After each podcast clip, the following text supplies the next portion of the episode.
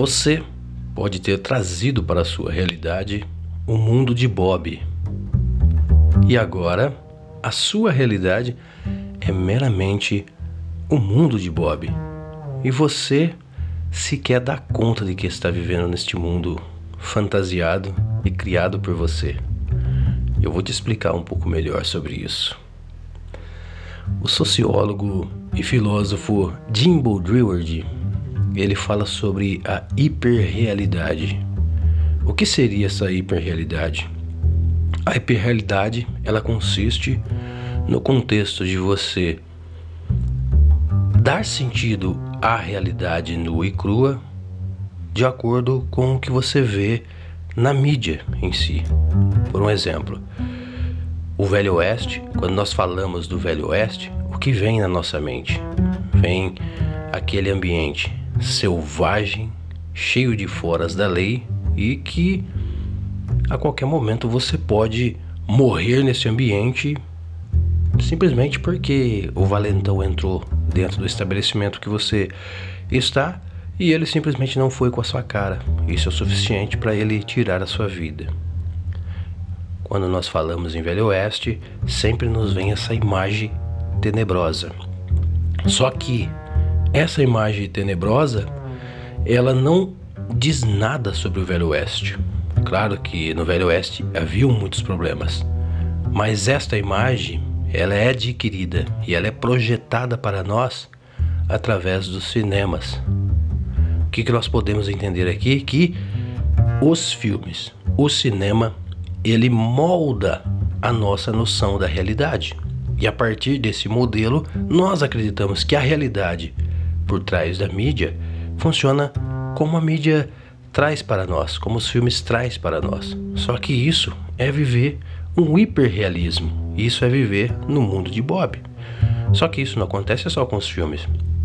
Isso acontece com a mídia no geral. Quando você, por exemplo, está assistindo a esses telejornais que sempre são sensacionalistas e você passa a acreditar que tudo que funciona no mundo é de acordo com aquilo que o jornal está mostrando para você, você, sem perceber, está criando um mundo de Bob. Porque o mundo não funciona de acordo com o que os telejornais mostram pra gente. Vou exemplificar para você.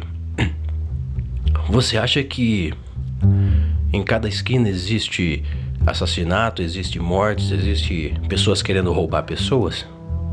Claro que não. Tira, trace pelo seu dia. É todo momento que você está sendo assaltado? É todo momento que você está se deparando com acidentes fatais? É todo momento que você está se deparando com coisas drásticas da vida? Eu aposto que não. É todo momento que você pisa em espinho? Eu aposto que não. Claro que esses incidentes, eles são marcantes na vida da gente. Mas o que que a mídia ela faz? Principalmente os telejornais. Eles pensam esses ocorridos. Um acontece aqui, outro lá, outro lá, outro lá. Eles ajuntam tudo essas notícias num pacote e soltam esse pacote. E você que está do outro lado da tela dá a entender que o apocalipse está chegando, que Jesus está voltando, que realmente é o fim do mundo, porque tudo que você olha na tela são coisas desastrosas, é um Armagedon mesmo. Só que você entende que isso é simplesmente um pacotão sintetizado de coisas ruins e projetado para você? E se você só depende da mídia para nortear sua realidade, você viverá no mundo de Bob. E toda vez que alguém disser para você que não é bem por aí, é preciso você refletir, você vai achar que a pessoa está vivendo no mundo de Bob. Eu garanto que você já ouviu dizer: Nossa, como assim? Que mundo você tá? Que realidade você vive? Não é assim que eu estou vendo? Não, não é desse jeito não. Você está totalmente enganado, hein? Nós estamos praticamente no, no fim do mundo, né? Você já ouviu dizer isso? Só que a pessoa, ela vive no mundo de Bob e não se dá conta, não tem consciente, não tem consciência porque não se permite refletir. Porque as mídias elas podem também estar usando as técnicas, por exemplo, de Joseph Goebbels, um dos ministros da comunicação na época da Alemanha nazista, onde que ele tem aquele traçado dos 11 princípios da publicidade. E um dos princípios de Joseph Goebbels é você martelar as pessoas de notícias ruins, mas não dar tempo das pessoas refletir sobre essas notícias ruins. Como você faz isso? Você projeta uma notícia agora, tão logo você já projeta outra, tão logo você já muda o contexto e projeta outra, porque não dá tempo da pessoa refletir sobre a notícia em si, não dá tempo da pessoa pensar e analisar os pontos. Por quê? Porque quando ela tenta fazer isso, ela já é bombardeada com uma rajada de outras notícias, tirando o foco dela e ela vai acumulando essas coisas desastrosas, essas coisas negativas. E isso vai criando raízes no nosso cérebro. Nós vamos moldando a nossa visão de mundo, nós vamos mudando a nossa crença. O resultado disso é nós criarmos o hiperrealismo, que é um termo mais técnico, mas nós podemos dizer que é desta forma que nós criamos o mundo de Bob para nós e sequer damos conta de que estamos vivendo neste mundo de Bob. Qual é a sugestão aqui? A sugestão é: toda vez que você ouvir uma notícia, reflita sobre ela. Pensa no contexto, o que motivou aquilo acontecer. Né? Até que ponto nós temos a culpabilidade nisso ou não temos a culpabilidade?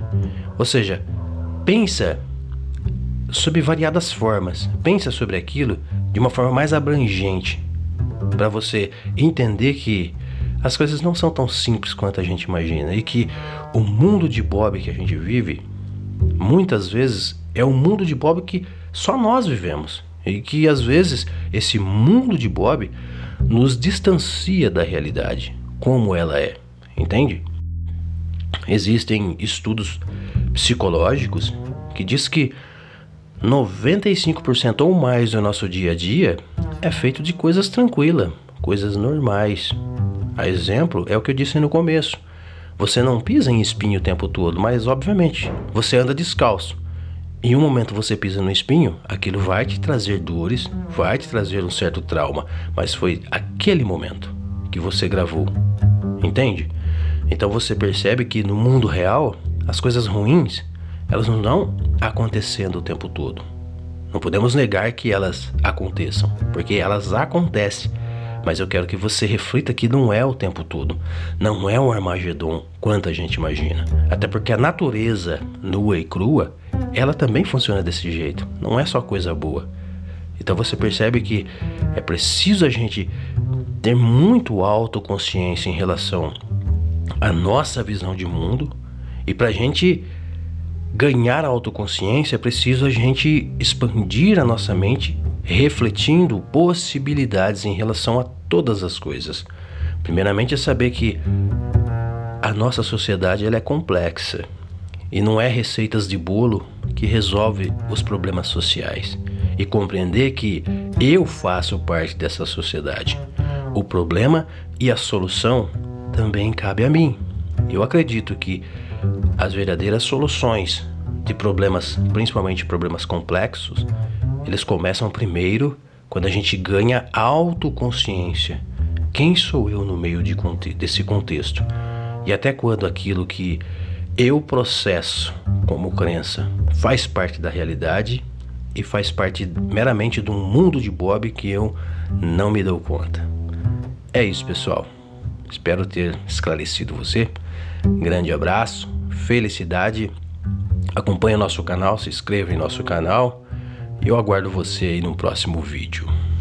Abraço.